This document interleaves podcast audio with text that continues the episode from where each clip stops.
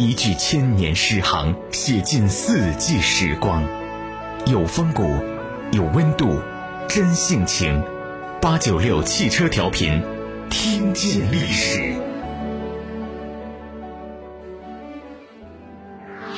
贞观六年的腊月，年根将近，天上飘着瑞雪，人间是一派祥和。由于数年来啊，国家大治，五风民安。出现了历史上少有的大唐气象。唐太宗李世民啊，心情是很不错的，信步走出了皇城，望着长安街上车水马龙、忙着要过年的盛世景象啊，他忽然想到了另一类人——监狱中的死囚。那此时此刻，他们到底在想些啥呢？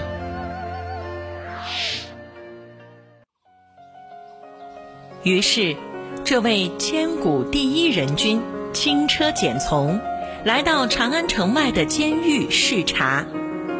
这一年，全国有近四百名死刑犯，都集中在大理寺监狱。进入一个个牢房，唐太宗挨个询问死囚，让他们谈思想、谈认识。大家都说犯了死罪，死有余辜，不冤枉。认罪态度良好，认为对他们的量刑也很公平。唐太宗听后很受感动，于是就跟这些死囚说：“我跟你们立一个君子之约，现在是冬天，放你们回去过春节，和家人好好团聚团聚。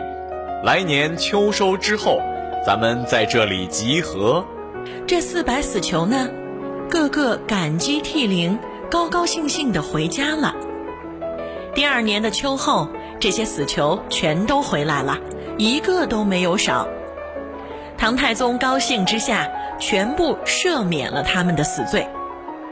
君王体恤将行刑的死囚，死囚最终甘愿守信伏法，以回报君王信任。博主刘继兴在司马光的《资治通鉴》第一百九十七卷中查到了对这件事的记载。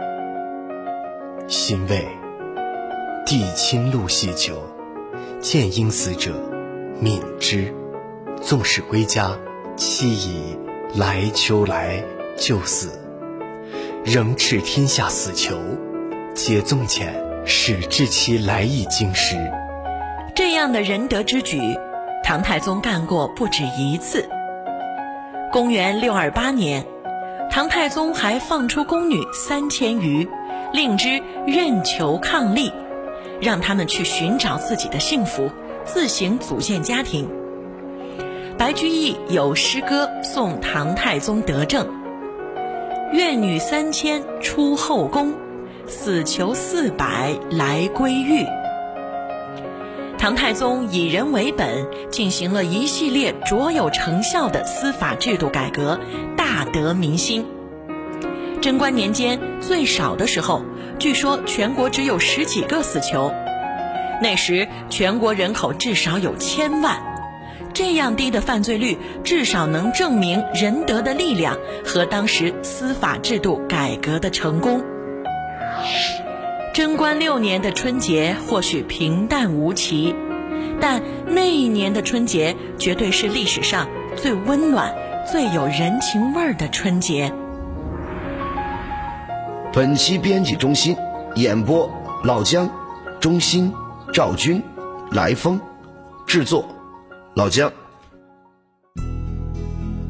文化力量，城市榜样，八九六汽车调频。听见历史。